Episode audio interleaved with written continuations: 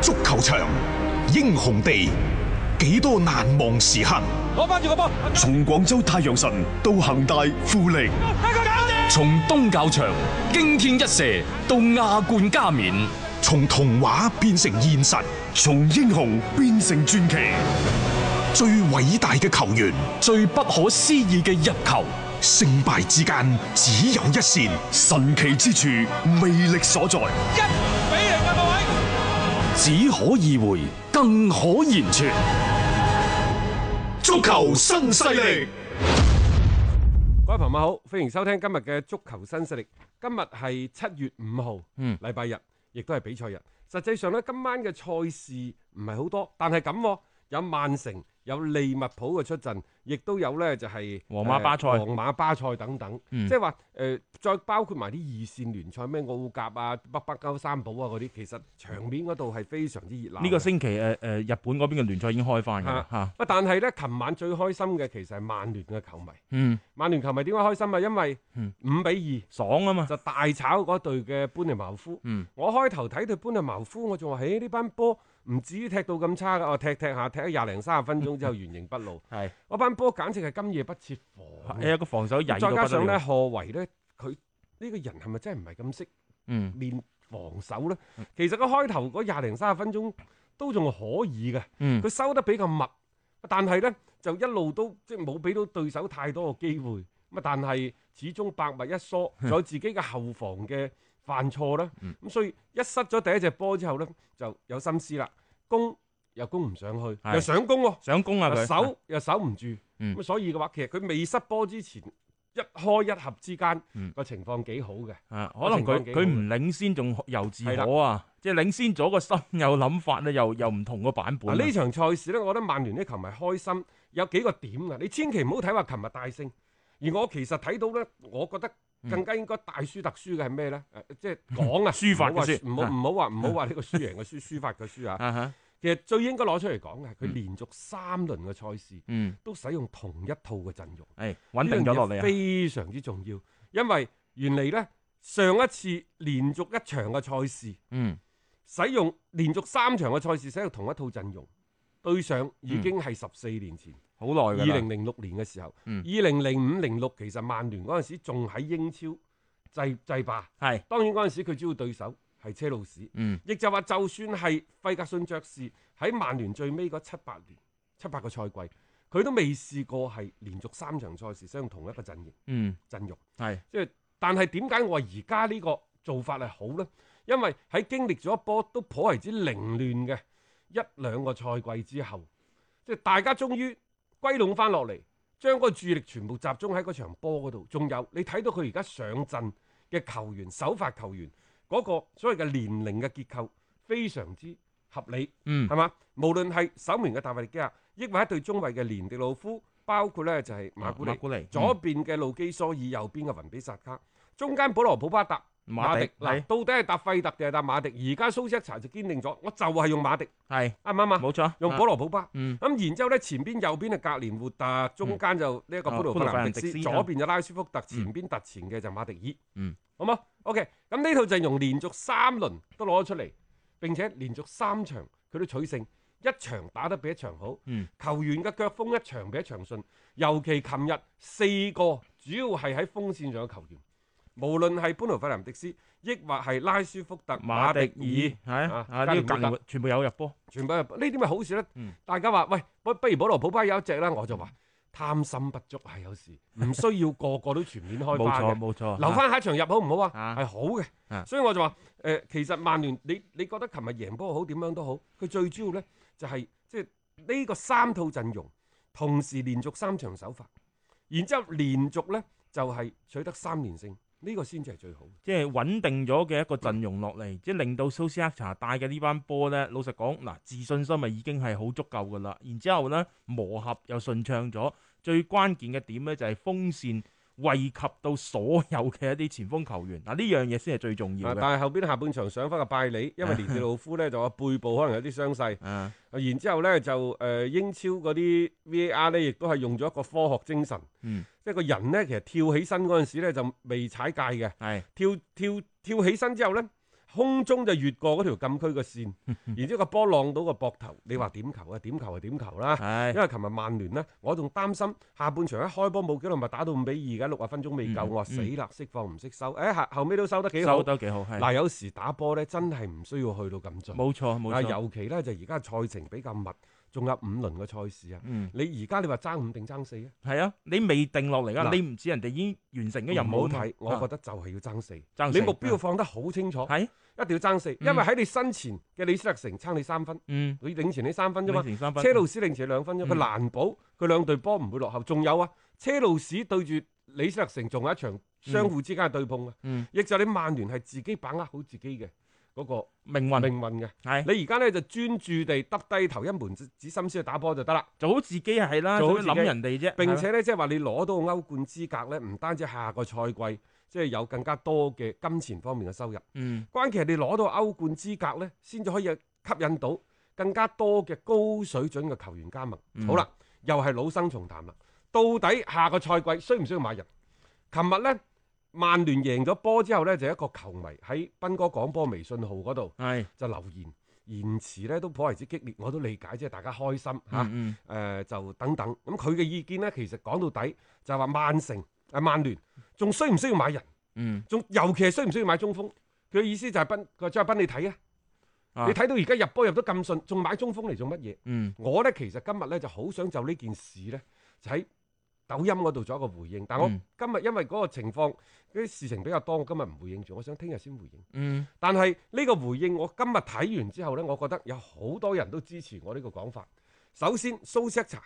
蘇斯克查自己亦都喺呢一個記者發佈會嗰度，佢講咗，佢話呢，其實佢認同加里利維利嘅講法，嗯曼聯名宿啦吧。係。佢覺得呢，即係話球隊要角逐來季嘅冠軍呢，喺目前呢套陣容呢度，仲有好大嘅改善嘅餘地，嗯所以一定要把握好呢個下窗嘅引援機會。嗯，咁正引視援啦引邊度啊？嗯隱瞞隱邊度啊？嗱，你哋屋企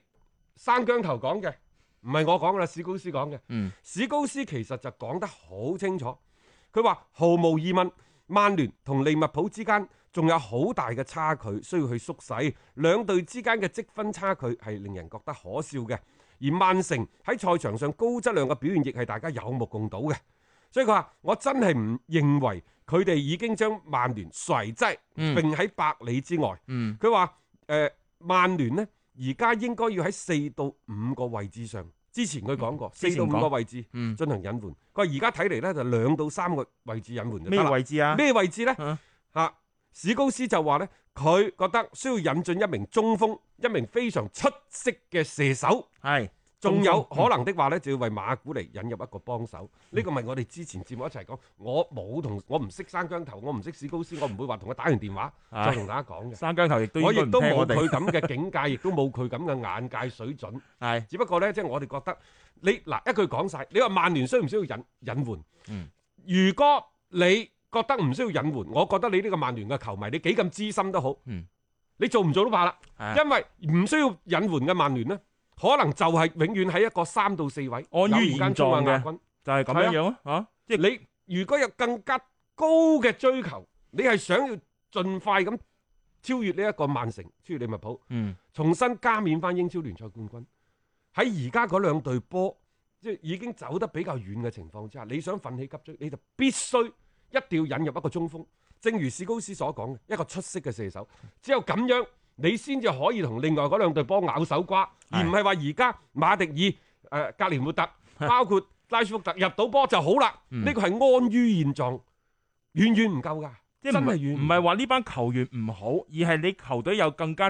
高嘅目標你要追求嘅話呢。單靠現時嘅呢個陣容呢，肯定係有好多缺陷嘅。大家唔好睇到而家咩咩十六場各項賽事嘅不敗啊，點樣氣勢如虹啊，呢個係唔否認嘅。咁但係你未來嘅賽事，以後嘅賽季上邊，你應該要點樣樣去計劃？你仲有歐戰嗰邊嘅一個戰線，你爭取到呢個資格，你點樣樣去分配翻呢兩線作戰嘅一個體能啊，一個人員嘅結構？你就係靠而家呢班人，老實講句啦，我就一句説話啫。如果你琴日嘅嗰個主力陣容，你拆緊幾個落嚟，等佢輪休下，曼聯有冇踢得咁爽先？嗱冇錯，呢個就大家自己問心自問啦。包括之前對住啊誒足總杯，佢哋係放即係個心態係放鬆咗嚟踢嘅嗰場比賽，踢落域治嗱，我唔見得佢哋有幾多場面上面嘅優勢嘅啫。所以唔好因為喺聯賽上面而家順，而家一場又一場咁贏波，就覺得已經足夠。呢、嗯種心態其實反而係最後可能害死曼聯嘅一種心態冇嚟錯嘅。啦，即係我哋話小富即安啊，嗯唔唔勇於走出呢一個安逸舒適嘅環境，唔勇於去挑戰一個更加大嘅難度、更加大嘅目標，咁樣嗰隊就唔叫曼聯啦，嗯係咪？嗯我哋都希望，老實講，我都希望即係唔好長期兩隊波，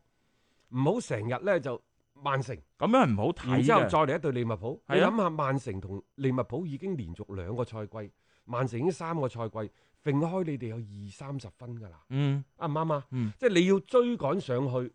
靠目前呢套陣容，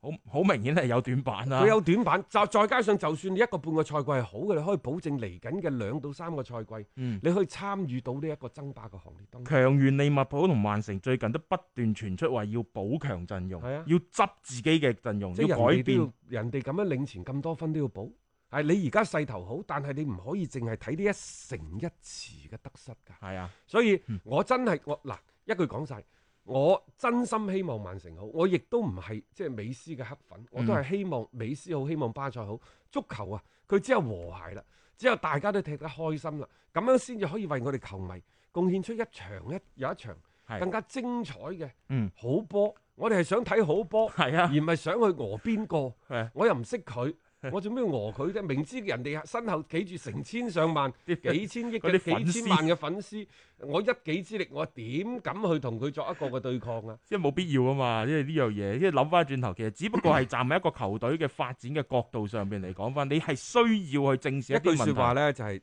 即係實就事論事嘅啫。係啊，啊我我哋並唔想針對邊隊波，又唔想針對邊個人。嗯，即係係嗰句就嗰句。啊，有有啱聽有唔啱聽嘅，唔啱聽大家可以發表意見，呢啲問題都唔大嘅嚇。啊，咁啊，另外咧就琴日仲有另一場賽事，阿仙奴，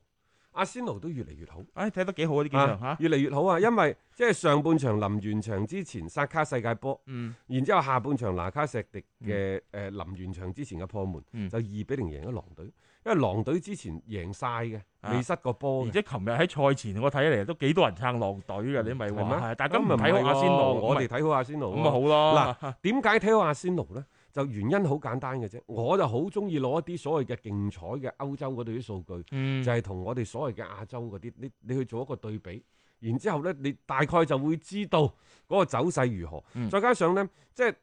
我哋話零捧當頭起，當頭起嘅當然你話零狼隊都可以當頭起，但係阿仙奴係啱啱走出泥潭，嗯對勝利有時都可能會麻木，有時即係連贏幾場之後，可能你都覺得差唔多啦，會唔會斷啊？啊等等，而啱啱走出泥潭有一兩場勝利嗰隊波呢，正係自信心爆棚嘅時候。嗯仲有一樣嘢，其實呢，而家嘅阿仙奴慢慢慢慢，亦都好似揾到適合自己嘅陣式啦。因為喺中間，無論係梅斯達菲、嗯啊大衛雷斯呢兩個人打雙中衞去拍檔呢，誒就就麻嗯就麻嚇嘅死你嘅。啊嚇親你啊！但係加咗個哥拉辛力落去，唔係話哥拉辛力幾好打，啊而係嗰兩個人打三中衞似乎更加之適應。係啦，冇錯，啊特別大衛雷斯啊， 即係已經係多次證明過三中衞嘅陣式咧，佢係會表現得更加穩陣一啲咯。咁嗱，呢幾場比賽阿仙奴唔止贏波喎，伴隨住嘅係一場又一場嘅零封喎。係啦，呢個係好重要嘅一個轉變嘅信號嚟嘅，即係對於阿仙奴佢去衝擊歐戰資格，而家佢重現咗希望㗎。即係剩低落嚟嘅賽事，佢只要好好咁把握，其實即係最起碼佢嘅成績唔會話太差先。啊，嗯因為喂三場賽事零封對手，啊，連贏三場，即係艾力達，包括後邊嗰一紮球隊，你自己都震震緊嘅。哎下個禮拜北倫敦打 比啦，係啊，所以我咪話咯，即係撞上呢個窗口啦，呢、個熱刺啊，撞上窗口啊，槍手啊，啊，亦都有槍槍手啲球迷喺度吐槽，但係呢個吐槽係開心的吐槽啊嗯，話好耐都未見到呢班友仔咁有血性。好事嚟嘅。啊！嗯領先咗之後，仲喺度搏命咁搶波，真係太耐太耐冇睇到係即係咁樣個場面啦嗯。啊，古恩導師嘅雪藏， 其實對於佢哋嚟講，係咪真係一件好事咧？嚇，而而家睇係係 O K 係啊係啊係啊，即係起碼冇咁多嘅説話啦。即係而家上場嘅呢班人啊，踢波就踢波，冇咁多嗰啲古靈精怪啊，咩嚇嗰啲扭盡六壬出啊盡法寶去搞事嗰啲嘢。嚇嗯呃誒、大家小心啲。我最擔心呢，就係而家先至覺醒阿仙奴咧，已經唔係爭四啦，各位，即係千祈唔好變咗個爭六狂魔。即係喺一片嘅歡呼當中，我哋真係要潑潑冷水先，係因為喺之前阿仙奴嘅情況真係又唔係咁好嘅啫。嗯我哋真係好希望睇到一隊熟悉嘅爭四嘅狂魔。咁實際上呢，即係佢個賽程嘅頻密啊，嗯客場又比較多啊。尤其呢，就係、佢客場從嗰個標誌好似越嚟越佢唔係好叻嘅就啫，客場濃烈啦、係啊係因為佢對住其他嗰另五隊大嘢，一五年之後五個賽季未贏過㗎啦，哇哇！佢嚟緊嗰五個啲賽季咯、佢嚟緊嗰啲賽事 好惡啃喎，啲啊比賽好惡啃啊！李斯特城、熱刺、利物浦、曼城，跟住後尾先係到咩維拉啊、屈福特嗰啲，即係我講係各種各樣賽事啊，嗯包括有誒、呃、對曼城嘅足總杯，嗯即係你可以睇到就係喺呢一段期間呢，其實阿仙奴係。之前幾場波踢得唔錯，但係跟住落嚟啲強強對話嘅時候，你又可唔可以真係攞翻出呢種即係球迷話齋好耐冇見到個血性出佢嚟呢，咧？即係一出嚟落不打三更就俾白禮頓絕殺啦。係啊，但係絕殺完之後咧就開始好噶啦，嗯先係咧跌跌撞撞咁贏呢一個修咸頓，然之後又大炒上一輪大炒諾域治，係到呢一輪呢就贏低狼隊，嗯即係應該講仲有咧就係贏錫菲聯啦，係啊嗰個足等等，總杯係。即係四連勝噶啦，嗯嗯，咁即係佢各項賽事一路咁樣去撥翻正自己嘅嗰個整體嘅狀態。喺呢個過程當中咧，艾迪達亦都有意思咁係將一個陣型啦，係即係有一個調整嘅。你諗下啱出嚟嗰一兩場咧，係大衛雷斯加梅斯達菲先後犯錯，嗯即係佢係有啲咁多就係話誒哎痛定思痛算啦。即係可能呢兩位仁兄咧都係適合咧三中衞嘅，就不妨我就即係勝即係趁住呢一個勢咧就改變佢，咁令到咧佢哋踢得更加舒服。咁阿仙奴嘅狀態啊、成績啊，自然咪改善咗咯。 Hello，我係張達斌。每日傍晚六點到七點，我都會喺 FM 一零七七同大家做節目傾波經。而家係自媒體時代，除咗喺電台嘅節目，每一日我仲會喺抖音發布最新嘅短視頻內容。嚟抖音搜索斌哥廣播就可以揾到我啦，記得添加關注啊！另外，歡迎大家關注我嘅微信號碼，方便隨時交流。敲重點，唔係公眾號，係個人號啊！微信號碼係一三四一六三六孖五九八，一三四一六三六孖五九八。係啦，咁啊，大家聽我哋節目嘅同時，亦都可以咧就係添加我自己個人嘅微信號，咁啊、方便大家隨時嗯聯絡。好多朋友都問喂，咁有冇群拉啊？拉唔拉微信群？我哋暫時唔拉微信群，以後有活動至拉。咁啊，但係咧，即係加咗呢一個嘅微信之後，間大家睇下間唔中睇下朋友圈啊，有啲嘢咧亦都可以隨時問我。可能我覆嗰個時間就冇咁快捷啊，咁啊，嗯大家即係亦都多多理解，因為真係嗰個人數好多。係啊。誒、嗯另外咧，今晚喺抖音嘅直播咧，同平時唔同，因為平時我係禮拜六日就係九點半直播嘅，但係因為今晚咧，另外仲有啲事情，所以我哋提前到八點鐘開始。係今晚嘅直播時段喺抖音嗰度咧係八點到十點啊！如果中意即係上嚟抖音，我哋一齊傾傾偈啲朋友咧，要留意下，今晚係提前嘅。提前咗㗎嚇。咁啊，另外亦都提醒翻各位啦，白水山天然礦泉水富含微量元素同礦物質，對於運動後嘅補水，運動員更需要補充礦物質。特別好似白水山天然礦泉水裏邊含有高偏硅酸，對人體極為有益。好似而家呢種酷熱嘅天氣情況之下，運動員隨住高強度嘅運動，能量亦都會隨之消失。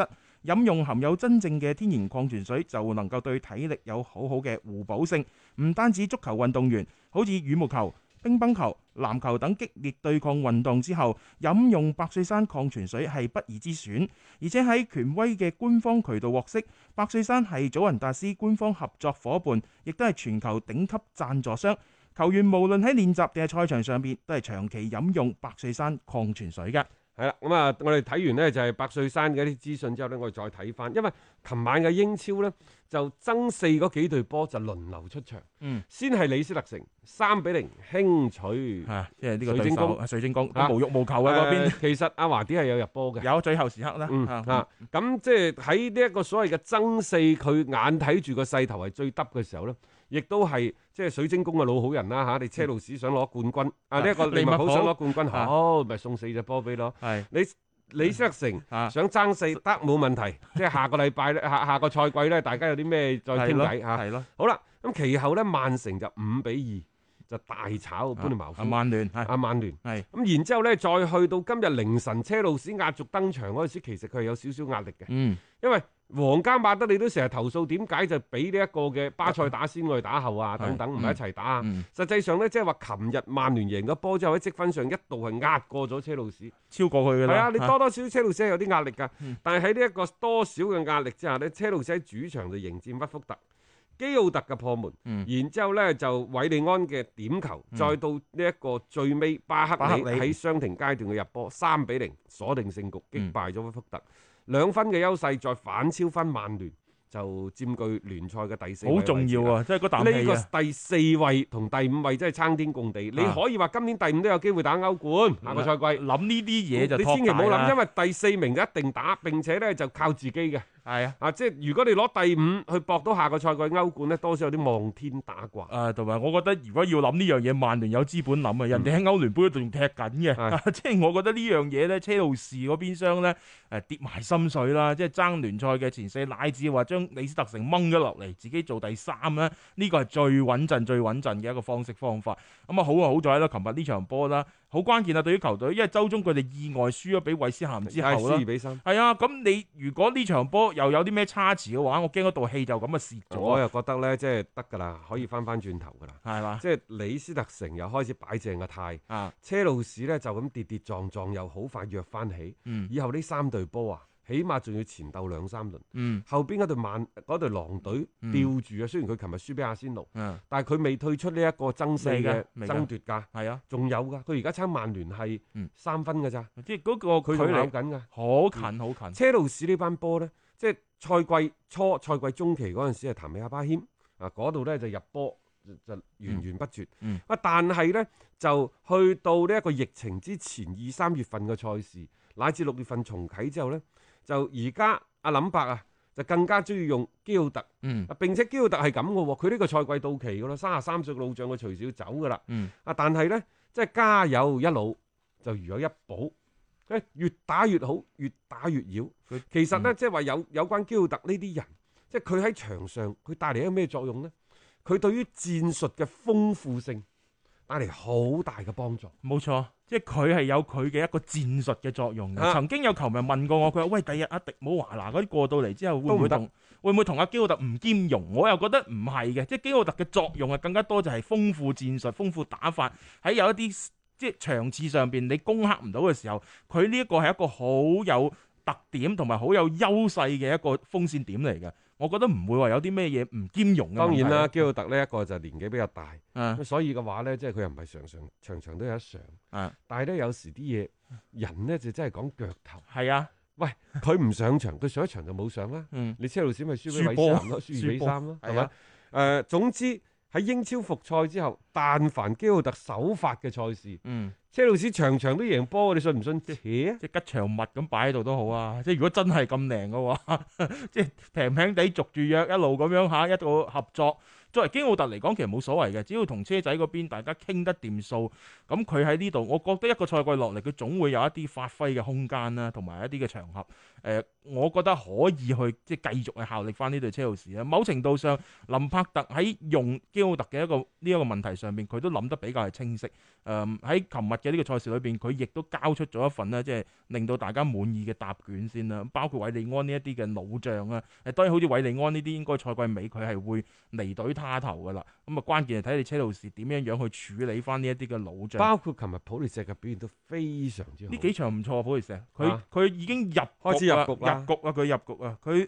嚟咗咁耐時間，之前其實一直都幾游離於咧成個嘅戰術體系之外嘅，但係最近呢幾場佢將佢嘅嗰種嘅速度啊、小快靈啊，特別係突然間搶波啊、反擊嘅嗰一下，真係好強。喂，車路士而家睇嚟佢仲接唔接多個人翻嚟啊？因為按照利華古信嗯啲隊友嘅講法啊，即係夏維斯隊友講法咧。係就話呢一位二十一歲嘅德國國腳已經將自己嘅下一站聚焦喺英超。係咁到底係邊隊波呢？就再睇睇先，啊咁啊再，考慮下唔。緊要啊！佢而家放風出嚟，自然有人爭噶啦。夏維斯，因為大家都知道，琴日你話古信係脆敗噶啦嚇，喺連個杯賽決賽啊都踢成咁，佢冇得傾嘅，即係對拜仁而家嗰嗰種嘅勢頭，係即係拜仁嗰啲，即係你可以話佢一個好孤寒、好度縮嘅財主，屋企呢，家大業大，獎杯可能都執唔落去啦。嗯嗯佢但係見到每一個杯都要攞。佢都要攞。並且咧就攞到你一啲脾氣都冇。